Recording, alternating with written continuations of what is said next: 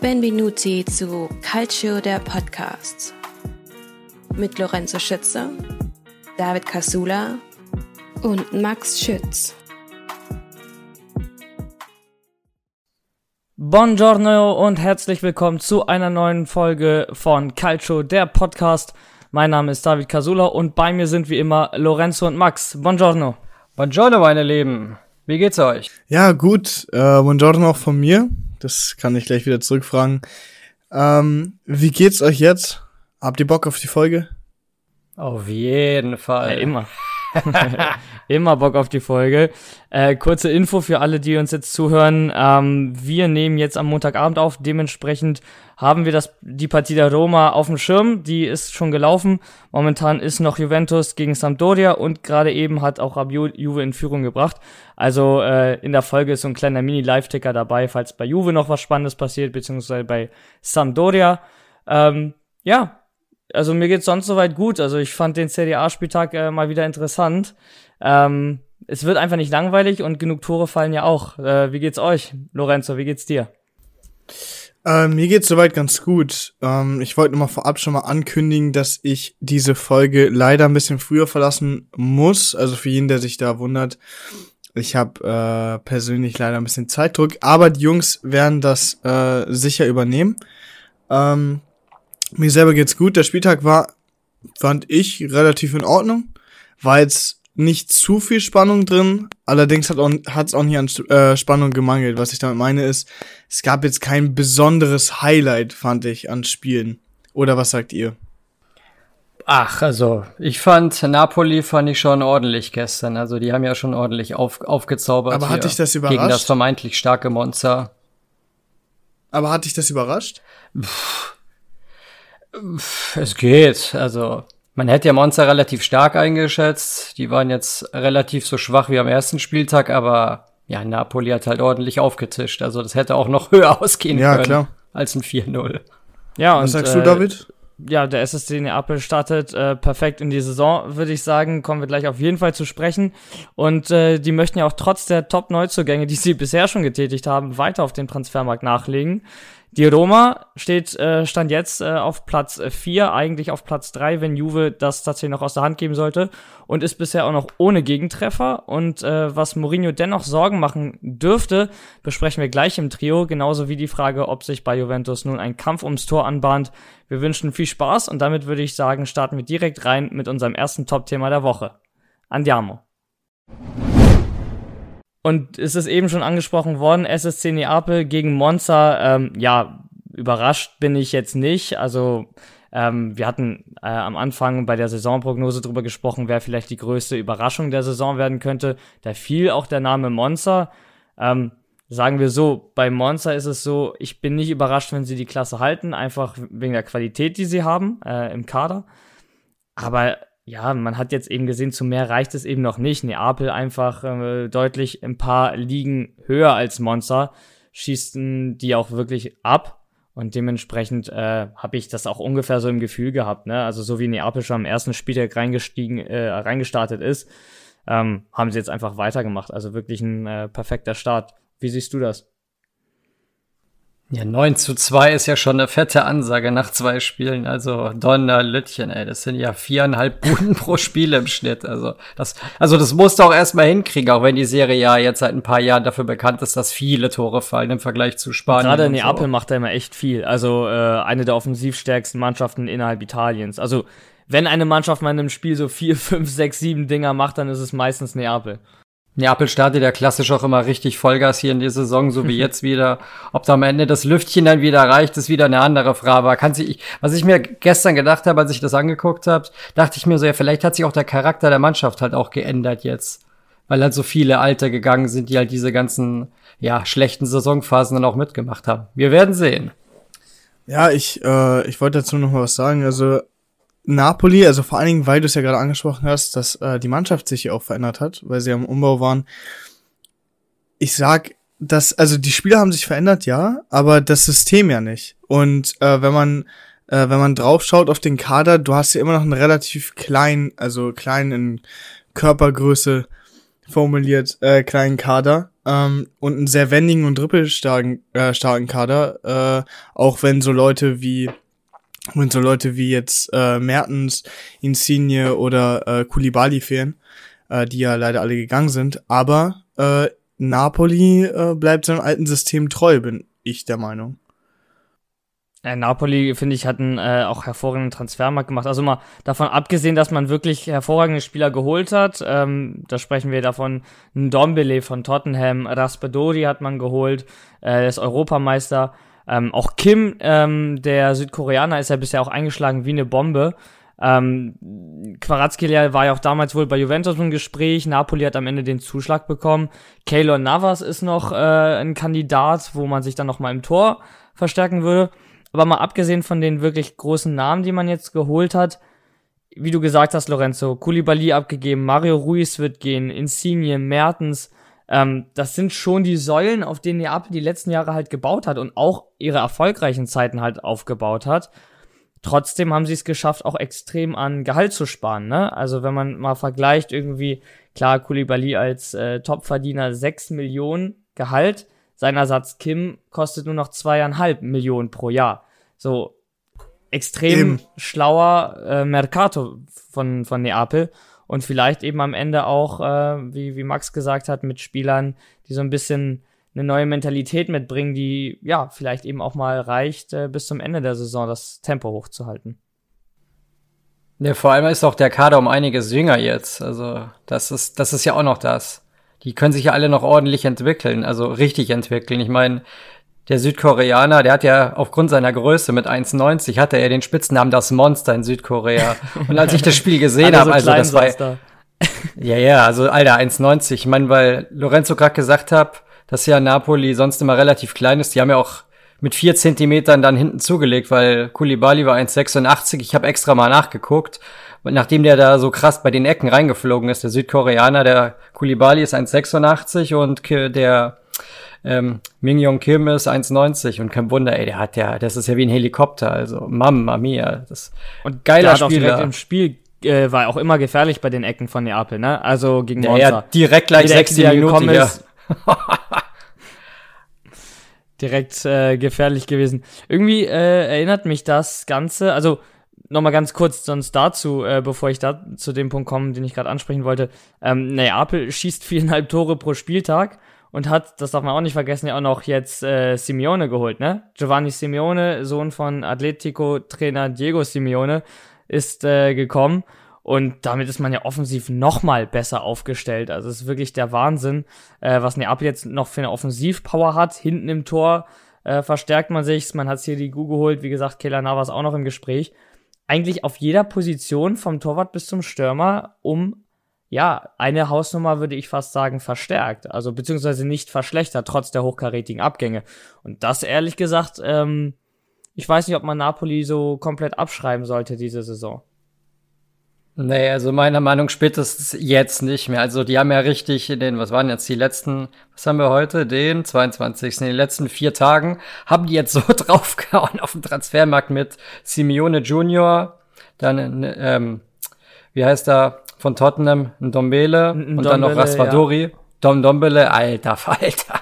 Mama, das sind ja, aber also. Hochkaräter.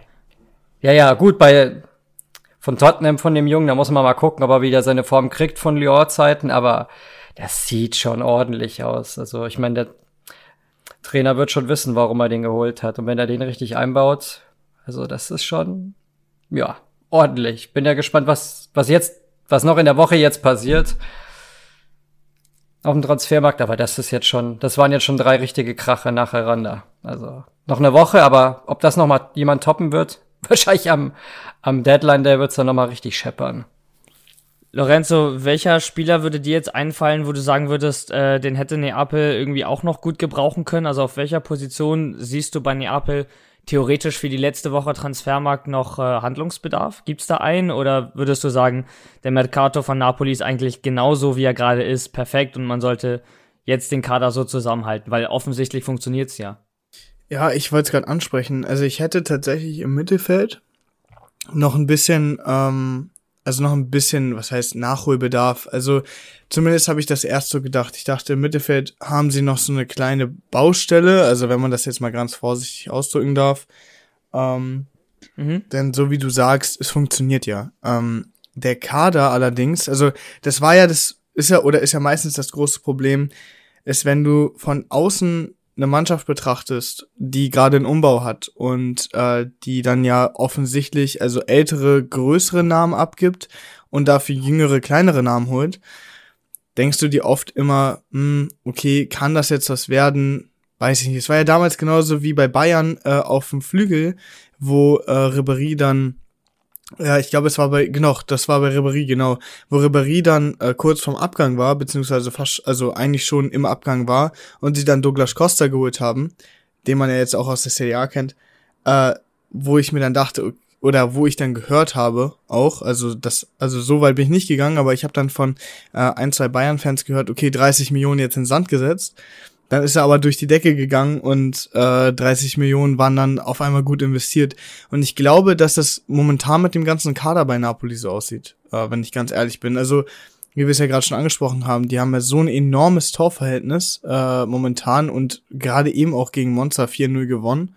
Ich glaube, die haben, wenn das jetzt wirklich so weiterläuft und so passen sollte, überhaupt keinen Nachholbedarf. Also weder hinten noch vorne.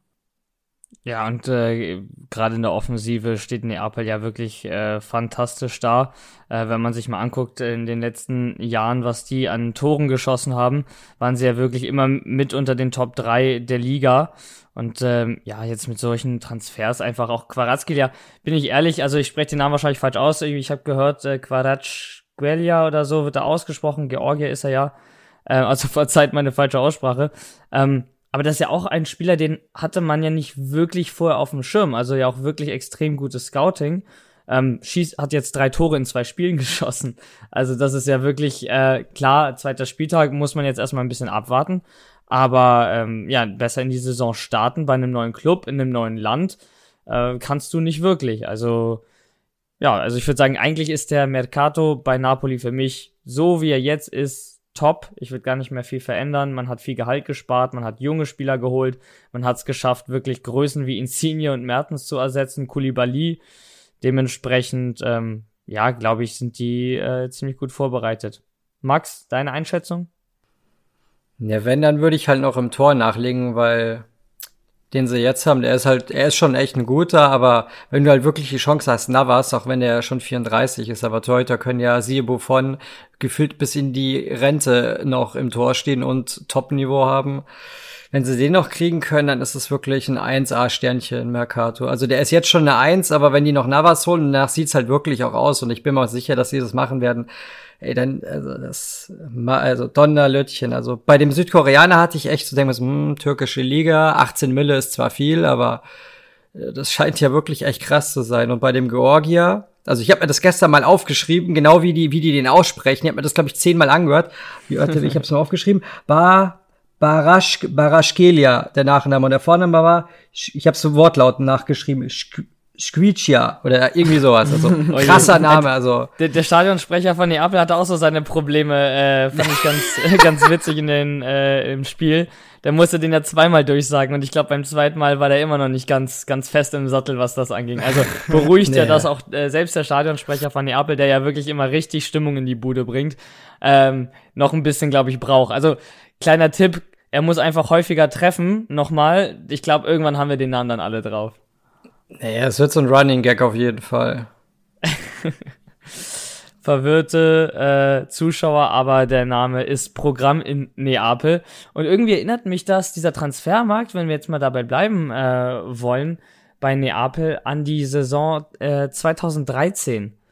Ähm, da hatte Neapel in einem Sommer Gonzalo Higuain, Callejon und Raul Albiol geholt. Ich glaube, die kamen ja allesamt von Real Madrid. Also das, das fand ich schon damals extrem heftig, dass äh, Neapel einfach drei Größen von Real Madrid holt. Ja. Dazu noch Pepe Reina damals, also die Liverpool-Legende. Jorginho und Mertens sind damals auch äh, in die Mannschaft gekommen und Trainer war Rafa Benitez. Also irgendwie so ein richtiges Star-Ensemble. Und irgendwie habe ich das Gefühl, nach diesem Mercato, da sind auch wieder ein paar kleinere Namen dabei, wie, wie Kim und Kvaratskhelia. Aber so waren damals Giorgino und Mertens auch. Die sind dann ja erst in Neapel explodiert. Und ich glaube schon, dass das Kandidaten sein können, die genauso durch die Decke gehen. Und der Higuain, Callejon und Albiol von damals, das sind dann jetzt eben Simeone, Keylor Navas ähm, und äh, wie sie alle heißen. Das kann durchaus passieren. Vor allem, die sind halt alle noch jung, also die können echt gefühlt so eine neue Ära prägen, wie es bei den anderen davor war. Das ist jetzt nicht, dass sie ihr Spiel auf dem Zenit geholt haben, sondern halt wirklich hier on point Spieler, die wirklich auf ihrem nicht Leistungszenit sind, aber schon in diese, aufgrund des Alters und der Entwicklung in die Richtung gehen, aber wo halt noch immer noch mal ein Level nach oben möglich ist. Also, das war schon echt Chapeau, kann man nur sagen. Und nach den ganzen Transfers muss Neapel, glaube ich, nur noch äh, zehn weitere Spieler holen. Dann kann man sich äh, auch wieder jedes Trikot aus der Saison kaufen, jeweils mit einem neuen Namen. Weil Neapel hat ja wieder vor, hier 15, 20 Trikots Also das äh, verstehe ich auch nicht. Also ich glaube, kannst du jeden, jeden Top-Transfer kannst du dir da einmal hinten drauf machen auf das Neue. Aber versteht ihr das mit den Trikots? Ich irgendwie nicht. Nein. Überhaupt nicht. Ja, also, ja, äh, vier sind schon zu viel, äh, finde ich. Also wenn, wenn dann noch irgendwie was wie bei Dortmund so ein äh, Champions League-Trikot jedes Jahr rauskommt oder bei. Ja, das ist ja okay, äh, so ein Dritt, Juve, so ein also wollte ich gerade sagen, so ein Dritttrikot, so ein Viertrikot, das ist ja, also das ist ja inzwischen gang und gäbe bei den Topclubs. Aber also 14, 15 ist ja maßlos übertrieben. Und vor allem hat ja auch äh, De Laurentiis gesagt, also schon bestätigt, dass diese Saison wieder so viele kommen Ja. werden wie letztes. Aber muss man halt auch sagen, ne, das ist ja seitdem im äh, Emporio Armani der äh, Ausstatter ist. Mhm. Ähm, also ich denke, das ist halt zu 90% Marketing, zu 10% wirklich das Interesse daran, diese Trikots äh, als Trikots äh, ja, auf den Markt zu bringen. Ja, klar. Ähm, Weil es natürlich auch Aufmerksamkeit generiert, ne? Jeder spricht darüber, Napoli bringt 15 Trikots raus. Welche Marke? Emporio Armani. Ist ja eigentlich ähm, perfekte Publicity, die sie da bekommen. ja. Aber die Trikots sind ja auch günstiger dafür, immerhin. Kosten ja nur die Hälfte. Wie viel kosten denn? Fuffi oder was? da kaufst du dir trotzdem. Ja, ja, genau. Ich glaube 45 Euro, 50 Euro kosten die, äh, also die normale Fanversion im Shop, so dass du dir sozusagen zwei zum Preis von einem holen kannst. Sind ja aber am Ende dann trotzdem der Wert von sieben, acht Trikots Ja, pro klar. Saison, wenn du wirklich so ein Sammler bist, der sich alle holt. Und gerade in einer Stadt wie Neapel, wo die Leute diesen Club so lieben, aber nicht wirklich das Geld eigentlich haben, finde ich so ein Release von 15, 16 Trikots irgendwie doch ein bisschen aus einer Parallel. Ja, aber ich finde auch die Trikotpreise äh, inzwischen einfach bodenlos. Aber das ist ein anderes Thema für, für zukünftige Unterhaltungen. Ja, ich als ich als Trikotsammler, äh, also wirklich Leute sammeln Schuhe, sammeln Uhren, was auch immer. Ich habe hier äh, gut 40 Trikots hängen. Ähm, da steckt mein ganzes Geld gefühlt drin. ähm, das ist Trikotpreise sind schon ja ist schon eine andere Welt auf jeden Fall. Ja, richtig asozial. Das ist, also, das ist schon krass. Also, das, das war noch vor zehn Jahren um einiges anders. Aber die Jungs können ja sich am Strand bei, dann irgendwo dann hier die Trikots alle holen, wenn die dann gefälscht sind. Bietet Da bestimmt einer alle 15 an. Max, weißt du, was du da bekommst irgendwo am, am Strand von Südeuropa für ein Trikot von Inter? Ja, ja, ich weiß Da schon. steht Messi drauf, da steht Modric drauf, Bremer, Dybala. Ja, ja. Naja. Vielleicht noch der Lothar oder so. Alles, was du willst, steht da drauf. Das ist ja der Luxus. Naja. Hervorragend gearbeitet, die Teile auch. Kann ich, kann ich nur empfehlen. ja, also Napoli äh, auf jeden Fall ein Kandidat für den Scudetto. Ähm, sagt man gefühlt jedes Jahr, aber ich glaube diesmal, äh, ja, mal wirklich auch lange vorne mit dabei. Und äh, die Jungs sollte man auf jeden Fall nicht unterschätzen und äh, gut im Auge behalten. Genauso würde ich sagen wie die Jungs von José Mourinho. Werbung. Wie baut man eine harmonische Beziehung zu seinem Hund auf? Puh, gar nicht so leicht. Und deshalb frage ich nach, wie es anderen Hundeeltern gelingt, beziehungsweise wie die daran arbeiten. Bei Iswas Dog reden wir dann drüber. Alle 14 Tage neu mit mir, Malte Asmus und unserer Expertin für eine harmonische Mensch-Hund-Beziehung, Melanie Lippisch. Ist was, Dog? Mit Malte Asmus. Überall, wo es Podcasts gibt. Werbung Ende. Roma, zweites Spiel, zweiter Sieg. Sieht ja soweit nicht schlecht aus. Ähm, was sagt ihr? Und bevor ihr was dazu sagt, muss ich einmal kurz ein Update geben. Das Tor bei Juve gegen Sampdoria wurde von Rabiot, ähm, also das Tor von Rabiot wurde zurückgenommen, steht weiterhin 0-0. Sieben Minuten vor dem Ende, also falls Leute uns eben im Nachgang hören, ähm, das Tor von Rabio war abseits. Max, deine Einschätzung zur Roma, zweites Spiel. Ja, es war so gefühlt wie das erste, nur nicht mit ganz so vielen klaren Chancen. Am Ende haben sie 1-0 gewonnen, aber ja, hätte auch in die Hose gefühlt gehen können. Sie hatten zwar mehrere klare Chancen, aber Cremonese hatte halt durchaus auch ganz gute Chancen. Vor allem durch ihren neuen ähm, Nigerianer Dessert, der von ähm, aus Holland kam, äh, aus Belgien kam, von Genk und davor bei Feyenoord.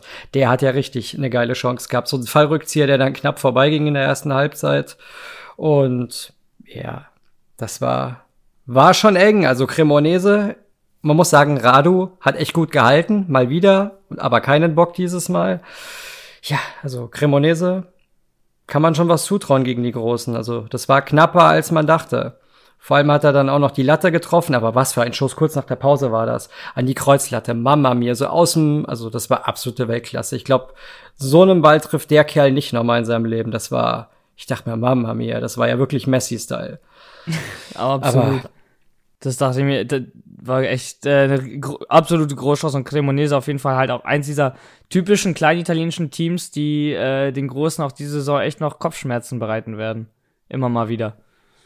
Ja, also die waren, die sind schon echt giftig. Also die, da, den traue ich mehr zu, als ich Lecce abgeschrieben habe, wobei ich ja Cremonese auf den letzten getippt habe. Aber ja, na, man wird ja gerne überrascht. Ich wollte gerade sagen, also Roma hat zwar Roma hat zwar gewonnen, aber es war echt, also es war schon gefühlt echt knapp. Vor allem letzte, letzte Minute auch nochmal, 89. Pickel auch nochmal richtig knapp vorbei. Also da hätte die Roma auch mit runtergelassenen Hosen zu Hause dastehen können. Das, Lorenzo, das stimmt. Äh, bevor du gleich gehen ich musst, sagen, äh, ja. würde uns natürlich nochmal interessieren, deine Einschätzung zur Roma bisher und äh, gerne auch nochmal kurz Bezug nehmen darauf, was Mourinho dann gerade so Kopfschmerzen machen könnte. Stichwort äh, Weinaldum, Stichwort Nicolo Zaniolo und äh, ja, Verletzungen. Ja, ich wollte gerade sagen, ähm, also die bei der Roma ist es halt schon wieder, so wie Max auch schon erwähnt hat, ein 1-0 geworden. Ähm, ich bin wieder der Meinung, dass äh, die Roma hätte mehr aus dem Spiel machen können. Cremonese super gespielt. Äh, das anders kann man das nicht sagen. Haben sich super gegen äh, so ein äh, so ein Top-Kandidaten auf den Titel äh, präsentiert. Und ganz ehrlich. Aber siehst du, siehst du, warte, ganz kurz, siehst du die Roma ähm, als Kandidat auf den Scudetto schon in dieser Saison? Äh, ganz ehrlich, äh, ja, ich sehe ihn als Kandidaten ja, als möglichen, also als realistisch möglichen Winner, äh, Gewinner nein. Äh, man sagt ja mal Kandidaten zu den Top 6. Okay. Äh, das war ja auch mein Tipp äh, in der ersten Folge. Weil du es ja gerade angesprochen hast, auch wegen den ganzen Verletzungen, du hast jetzt Saniolo, Vagnaldum jetzt beide verletzt. Saniolo ist ja kurz davor, wieder sein Debüt zu geben. Der war jetzt auch äh, wieder beim Spiel dabei. Ähm, er hat sich aber wieder verletzt. Heute, genau, ne? genau. Also, äh, ist jetzt wieder raus und man weiß noch nicht, wie schwer. Wie schwer, genau. Dann hast du natürlich, also weil wir das ja letzte Saison schon mal durchgegangen sind mit Dybala, auch jemanden, der nicht gerade äh, verletzungsfrei ist oder nicht dafür bekannt ist, verletzungsfrei zu bleiben.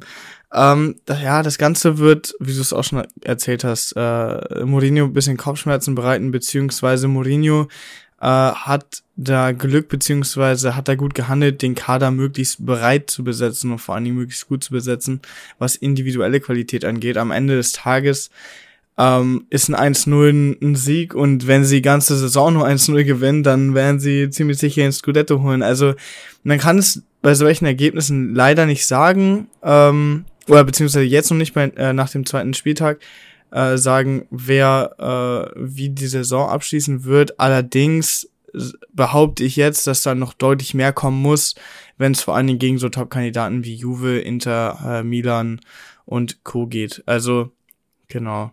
Das sind noch meine abschli abschließenden Worte, bevor ich jetzt gleich auf Wiedersehen sage. Dann danke auf jeden Fall nochmal für deine Einschätzung dazu. Ist auch so ein bisschen so dieser typische Mourinho-Fußball, ne? Genau, also ja. äh, 1-0. Max, du kennst den ja noch aus der alten Interzeit. Ähm, hinten sicher stehen, vorne ein, zwei Mal maximal äh, zuschlagen und ähm, am Ende drei Punkte mitnehmen. Und so kann man ja scheinbar äh, jedenfalls vor zehn Jahren Triple gewinnen. Also ich glaube, die Roma-Fans beschweren sich nicht, wenn es äh, mit 1-0 weitergeht.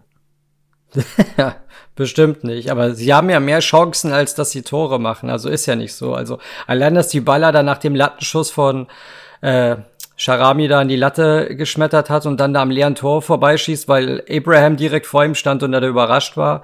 Das hätte ja auch schon ein Tor sein müssen eigentlich, aber es ging ja noch mal gut aus wie beim letzten Mal. Die Roma also jetzt mit äh, sechs Punkten aus zwei Spielen, noch ohne Gegentor. Und äh, ja, neben äh, Zaniolo ist jetzt eben auch noch Gini Vanaldem verletzt. Und ein bisschen äh, Kuriosum bei der ganzen Geschichte ist, dass äh, ich das gelesen habe, Vanaldem verletzt, fällt aus und ähm, auch alle ja schwer betroffen davon, weil äh, das wirklich eine schwerere Verletzung zu sein scheint, ähm, die den Jungen da ereilt hat. Auch wenn wir noch nicht genau wissen, was es ist, ist es wohl ziemlich Schienbeinbruch. Schienbeinbruch, Schienbein. ist es jetzt Ja, klar. ja. Ach du heilige Mutter Gottes. Also Schienbeinbruch, Im Dre- Wijnaldum. Im Oh je. Training. Genau, und das wollte ich gerade sagen. Und irgendwie gab es dann Unruhen im Roma-Lager und das habe ich gar nicht verstanden. Und der Grund ist die Gerüchte, dass ähm, hier Felix Afena Can im Training Wijnaldum gefoult haben soll. Und dann die Gerüchte gekommen sind, äh, dass das wohl so ein bisschen, ja, Absicht war oder ähm, was auch immer. Also der hat auf jeden Fall den äh, Unmut vieler Fans auf sich gezogen, der Junge.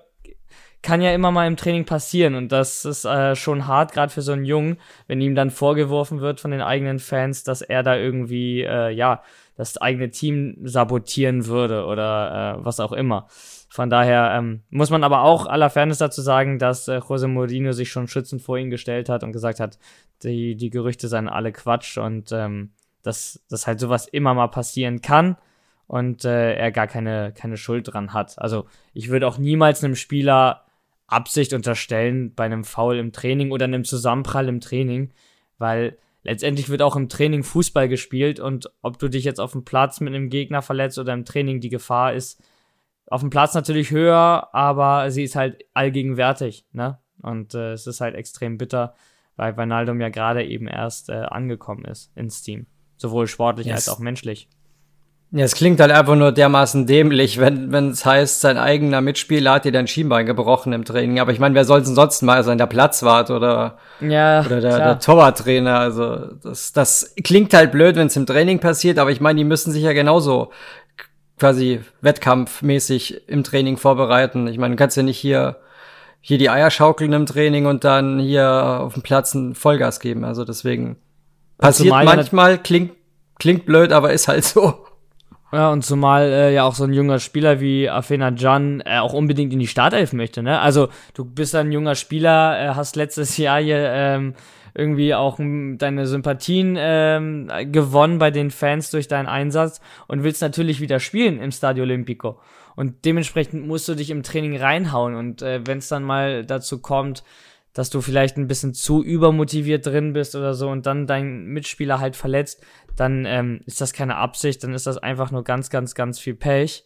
Und ähm, natürlich gute Besserung an äh, Gini Wijnaldum an der Stelle von uns allen und äh, hoffen auch, dass Afena Can ähm, ja so von, von aller Schuld freigesprochen wird, weil äh, innerhalb einer Mannschaft ähm, ja glaube ich äh, nicht, dass äh, da, da irgendein böser Wille hintergesteckt hat.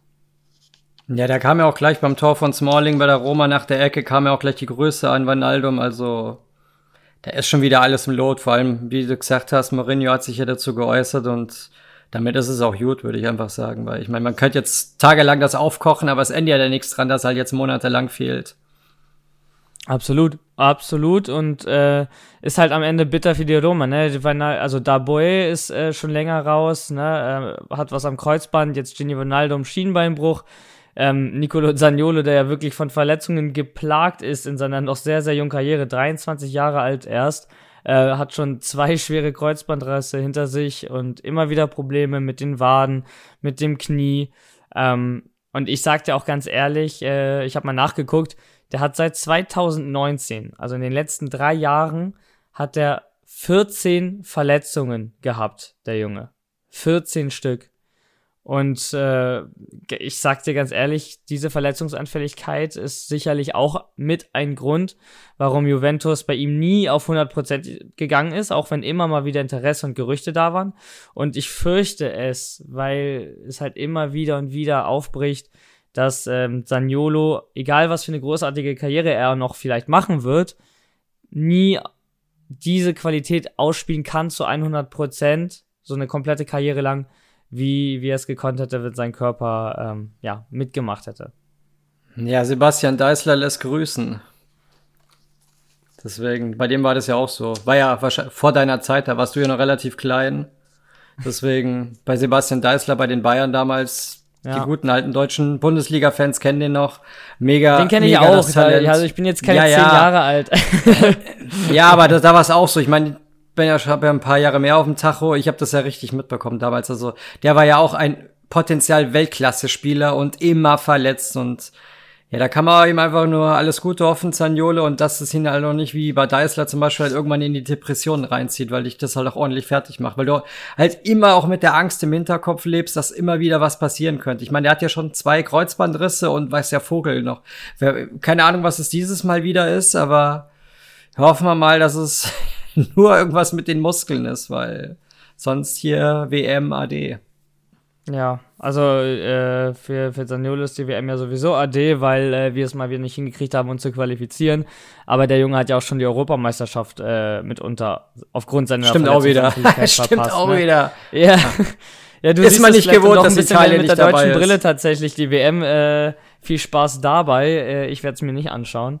Ähm, könnte natürlich jetzt argumentieren, dass es an Katar liegt, aber äh, ja, natürlich, ähm, wenn man nicht dabei ist, dann muss man sich den Wettbewerb äh, erst recht nicht äh, geben, glaube ich. Also von daher. Nee, aber es ist halt. Ich bin da auch nicht so ne? scharf drauf. Also mit, wo du gerade Deisler angesprochen hast, ich habe es ja auch mit, also damals nicht mitbekommen, aber im Nachhinein, ich habe auch viele ähm, Dokumentationen auch drüber gesehen, weil er ja auch er war es letztendlich ja nicht. Es musste ja erst ähm, der, der tragische Fall von Robert Enke leider äh, geschehen, bis man auch im Fußball so ein bisschen dieses Thema Depression ernster genommen hat.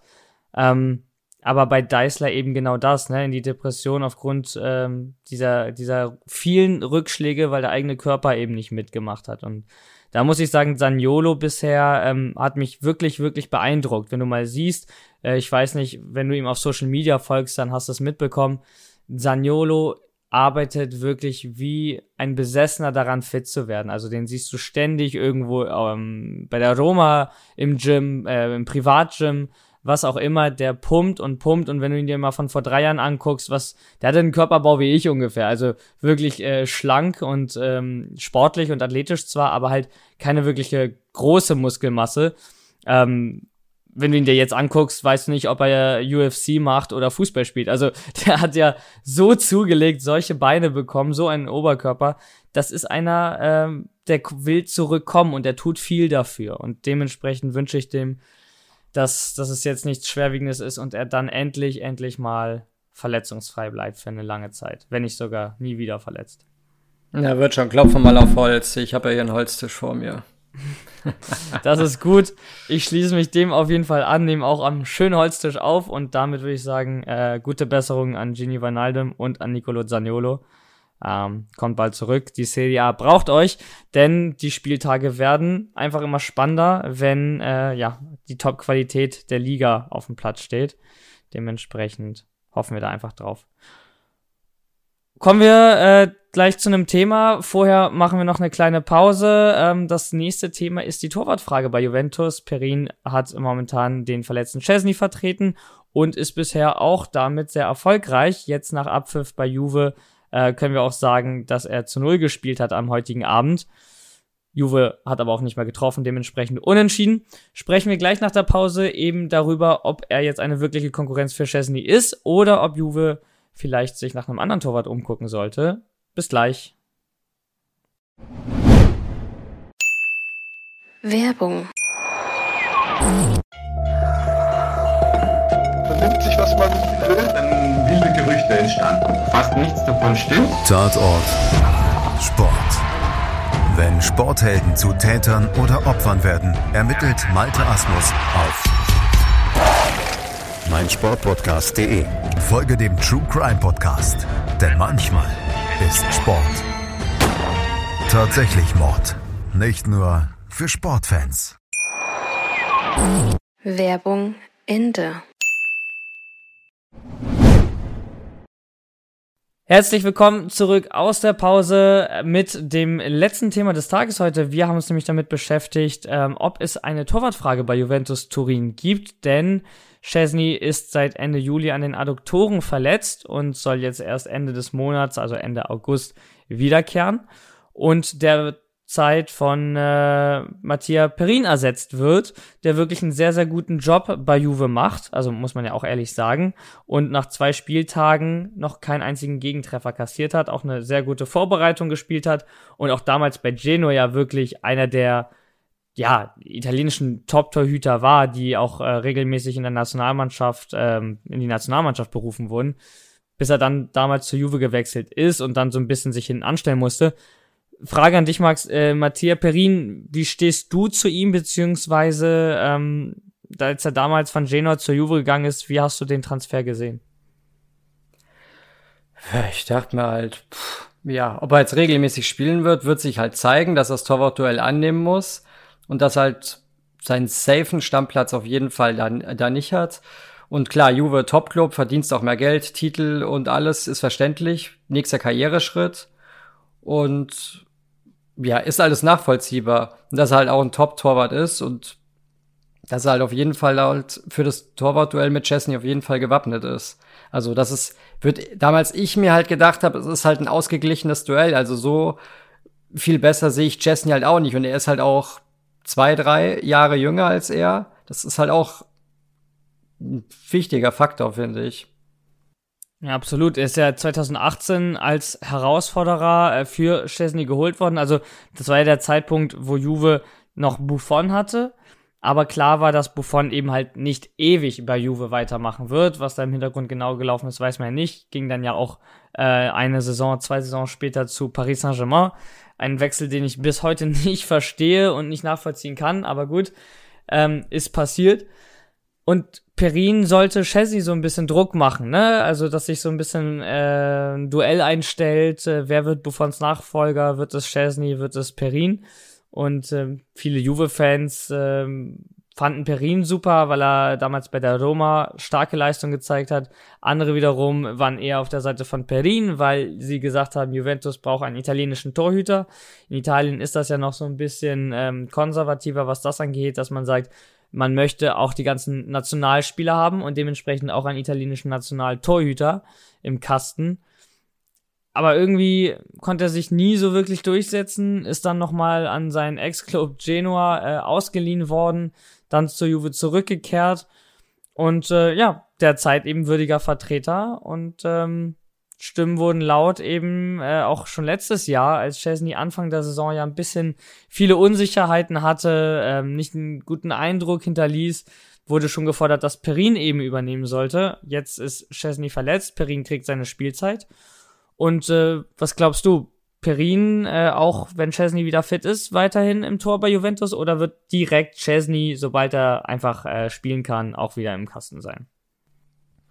Ja, das ist halt eine gute Frage. Es gibt gibt halt bestimmte Trainer, die direkt wieder auf den alten Mann setzen. Wenn jetzt der Ersatztorwart. Ich würde Allegri fast schon dazu zählen, oder? Ja, ist halt die, ist halt die Frage dann einfach. Also er hält ja echt äh, 1A und zu null. Also beziehungsweise halt, dass sie halt auch nicht verlieren. Oder kein großer Bock, der irgendwie sagt, ja, jetzt musste wieder Chesney definitiv zurück. Also wenn ich's entscheiden dürfte, ich würde ihn halt im Tor lassen jetzt, weil es, du hast halt nur Vorteile. Ich finde, das sind auch vom Level her gleichwertige Torhüter und er ist halt um einiges jünger. Da hast du halt auch, was Zukunft, die nächsten Jahre halt angeht, halt ein Torwart noch, den du auf jeden Fall, lass es fünf Jahre sein, auf jeden Fall halt auf echt einem starken Niveau. Vielleicht jetzt nicht das allergrößte, höchste Niveau, was es gibt aber halt auf einem Niveau, wo du wirklich sagen kannst, du hast halt kein Torwartproblem. Gut, ob das jetzt der Anspruch von Juve ist, ist wieder das andere, dass du sagst, gut, du hast kein Torwartproblem und gut ist, aber ja, ich finde, es ist halt, nennen wir es ein Luxusproblem. Und zukunftsorientiertes Luxusproblem würde ich halt Perin jetzt drin lassen. Weil man ja sieht, wenn er halt spielt, er macht es auf jeden Fall nicht schlechter als Chesney und meiner Meinung nach sogar halt mit Nuancen halt besser.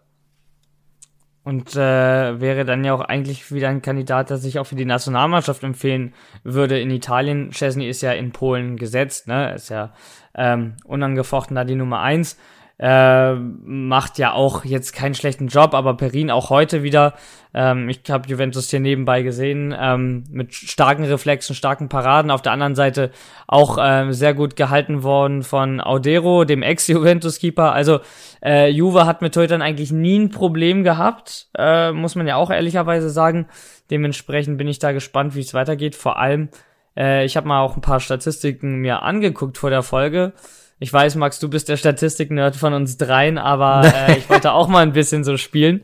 Und da, habe ich gesehen, Juventus äh, hat, und dann frage ich dich, dann mache ich daraus eine Frage, vielleicht äh, einfach mal, was du schätzen würdest. Juventus hat in der Saison 2019-20 so viele Gegentore kassiert wie seit wann nicht mehr. Also Saison 19-20, so ich glaube eine der ersten Saisons von Chesney, ähm, hat Juve wirklich, was das angeht, einen Negativrekord aufgestellt, weil man lange, lange, lange nicht so viele Gegentore pro Saison kassiert hat. Und da würde mich jetzt interessieren, was glaubst du, war die letzte Saison, in der Juve mehr kassiert hat als 2019, 2020? Warte, warte, warte, warte, warte. 5, 6 war der Zwangsabstieg, 6, 7 war der Aufstieg, 7, 8 wurden sie, glaube ich, direkt Zweiter, 7, 8, 8, 9. 2008, 2009, weil da waren sie, glauben sie, glaube ich, richtig abgeschmiert danach. Direkt nach dem Aufstieg war direkt Champions League und glaube Zweiter oder Dritter und danach in dem Jahr sind sie einmal richtig abgekackt, irgendwie Achter, Neunter oder Zehnter war das. Das war richtig schlecht. Ich glaube, in der Saison war das. 2008, 2009 sagst du? Ja. Tatsächlich nah dran, aber nicht ganz. Ah! Die Saison 2010, 2011 ist es gewesen. Ähm, wo Juve mehr kassiert hat und das war ja die letzte äh, Saison, äh, bevor Antonio Conte übernommen hat. Und bevor ja. Juventus diesen neun Jahres äh, Rekord geschaffen hat und wirklich eine Meisterschaft nach der anderen äh, geholt hat. Also bevor Juve diesen wirklich dominanten Run in der Serie A äh, gestartet hat, war das letzte Mal, dass sie so viele Gegentore kassiert haben. Und äh, dementsprechend ja. schon damals natürlich die Skepsis der Tifosi äh, der Bianconeri äh, groß war, ob er denn wirklich auf lange Sicht einen Gigi Buffon ersetzen kann.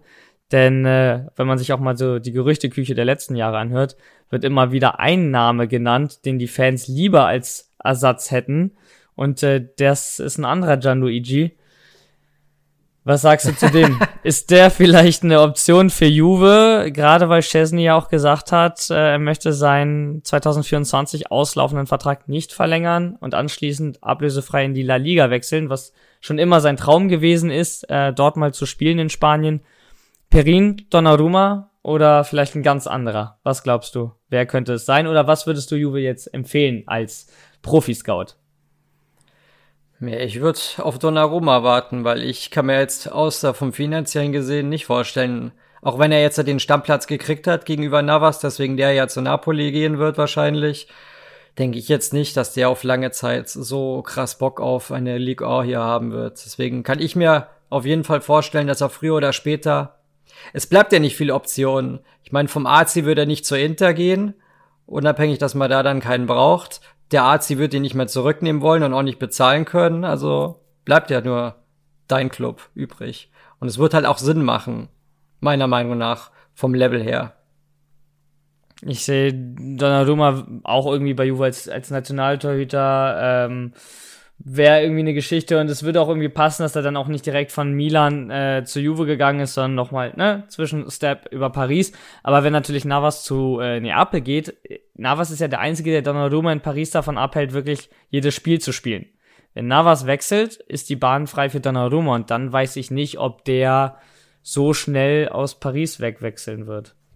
Nee, Gaultier, der neue, ich glaube, so heißt der neue Trainer von Paris, der hat ja schon ein klares Statement gegeben, dass Donnarumma die Eins sein wird und Navas die Zwei. Also der hat sich festgelegt, nicht wie letztes Jahr, wo sie da gewechselt haben. Es wird Donnarumma ganz klar die Eins sein und Navas nur die Zwei. Also deswegen will ja auch Navas jetzt unbedingt weg.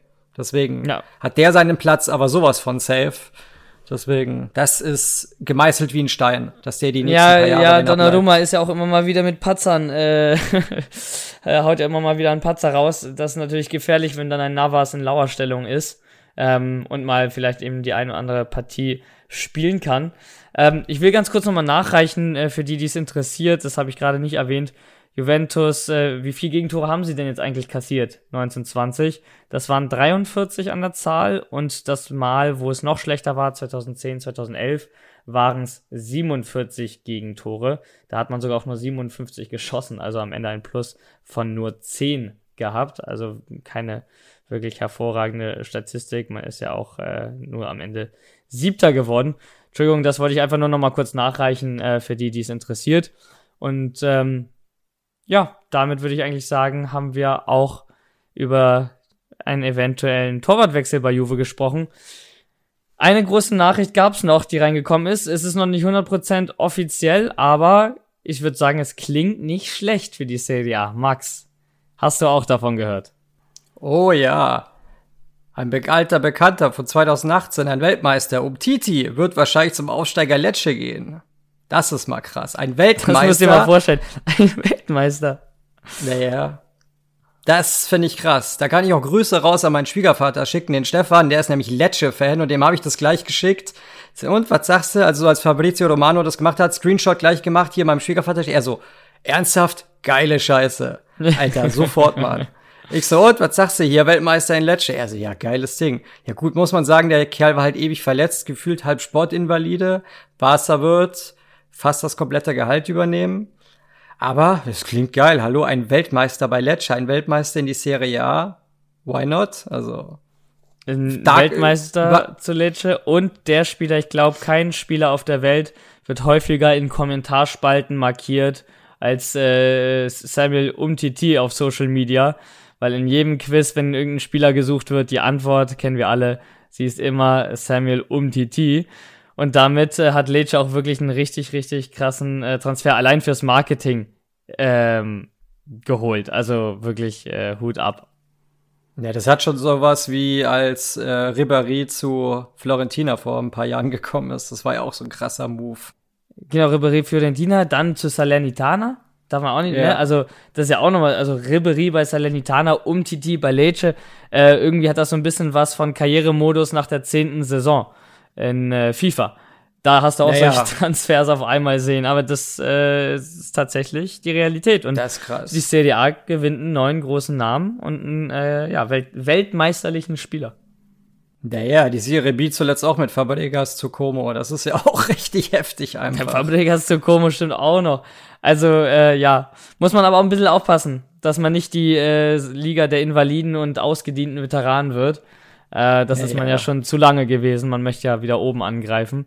Aber ich sag Ja. dir auch ganz ehrlich, wenn ich Cesc Fabregas bin, am Ende meiner Karriere und ich habe die Wahl zwischen Como in Italien am Meer mit diesen mit dieser Architektur, dem Essen und den Leuten oder irgendwo Geld in Saudi-Arabien oder Asien zu verdienen, ich würde immer in der Serie A äh, in der Serie B spielen für Como.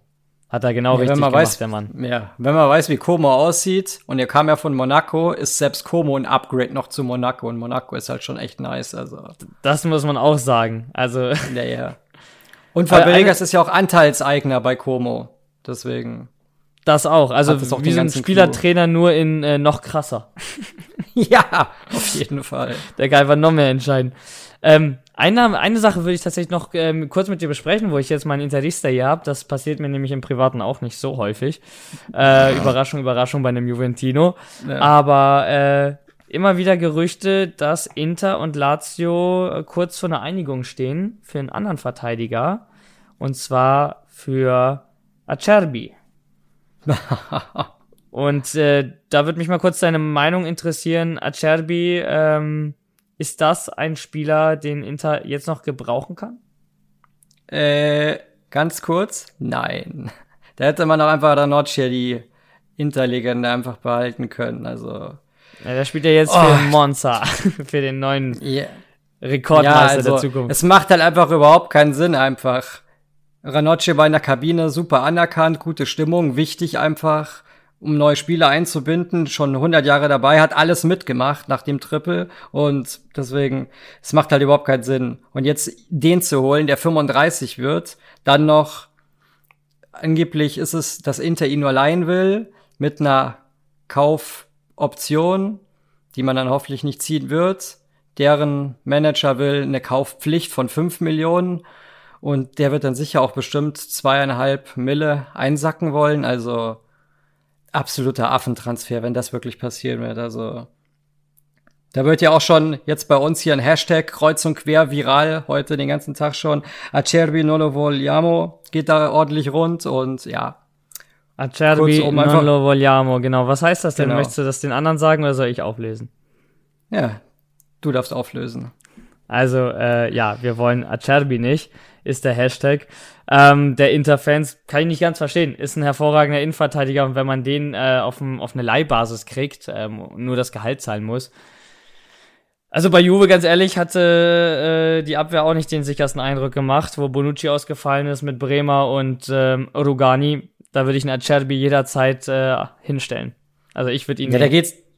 Ja, da geht's ja darum, dass man Ranocchia hat gehen lassen, der ein super Backup noch immer war also auch super anerkannt ist in der Fan. Gut, das ist halt immer, ob man es jetzt wirklich neutral sieht oder halt aus der Interbrille. Und das hat auch viel damit zu tun, dass Ranocchia halt schon ewig dabei war. Eine gefühlte ah, Ranocchia, ist. Ranocchia ist aber äh, auch ein Spieler, der wirklich nie, also der hat nie die Rolle gespielt, die so seinen Status im Verein hatte, weißt du? Bei den Fans. Ja, ja. Ja, klar. Ist jetzt kein Zanetti ja, oder äh, ja, ja. Veron es geht halt, oder Milito oder wen ihr da Es geht ja auch nur um die Backup-Rolle einfach und da jetzt wieder sich so einen, so einen Rentner wieder reinzuholen einfach, wo man einfach auch, also man hat sich mit dem Abgang von ihm einfach nur, einfach nur eine unnötige Tür aufgemacht. Hätte es ihm noch mal ein Jahr gegeben, hätte er sicher nicht Nein gesagt. Zu gleicher Kohle oder minimal weniger, der hätte nicht gejammert. Ich meine, der ist jetzt von Mon bei Monster, der ist doch auch nicht aus Mailand umgezogen, also bei aller Liebe, deswegen. Ja. Okay. Bin gespannt, ob Aber das passiert. In, interessant, deine Einschätzung dazu zu hören. Äh, wir sind auch am Ende der Folge angelangt, was bedeutet, wir haben unser äh, ja, unsere neue kleine Tradition. Lorenzo leider nicht mehr dabei. Ähm, der musste ja leider schon los.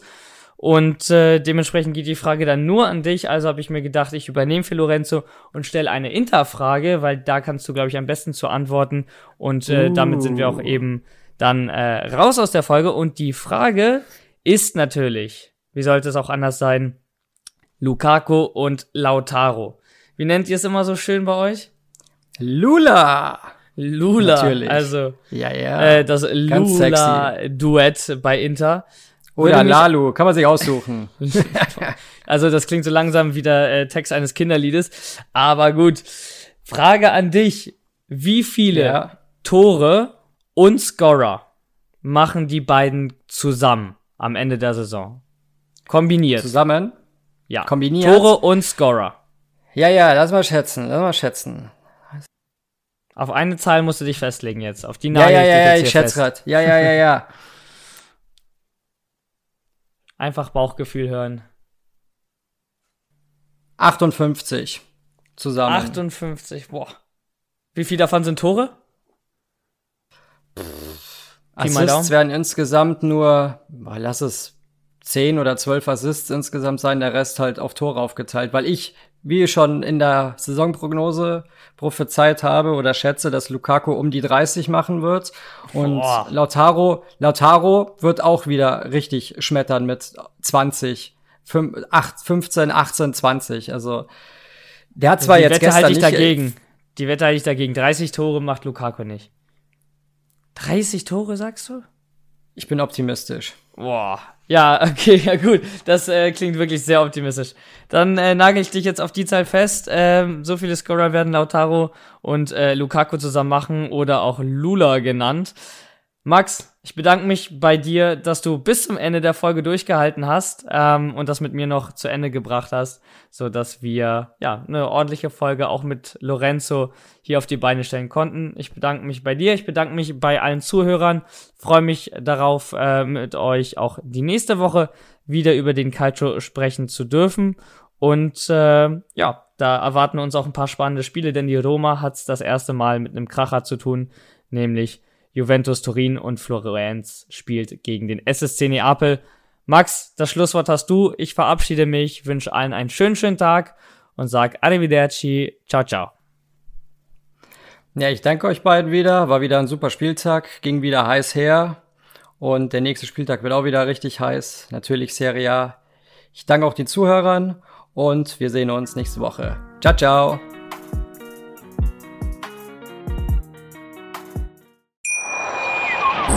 Wie baut man eine harmonische Beziehung zu seinem Hund auf? Puh, gar nicht so leicht. Und deshalb frage ich nach, wie es anderen Hundeeltern gelingt, beziehungsweise wie die daran arbeiten. Bei Iswas Dog reden wir dann drüber. Alle 14 Tage neu mit mir, Malte Asmus und unserer Expertin für eine harmonische Mensch-Hund-Beziehung, Melanie Lippisch. Iswas Dog mit Malte Asmus. Überall, wo es Podcasts gibt.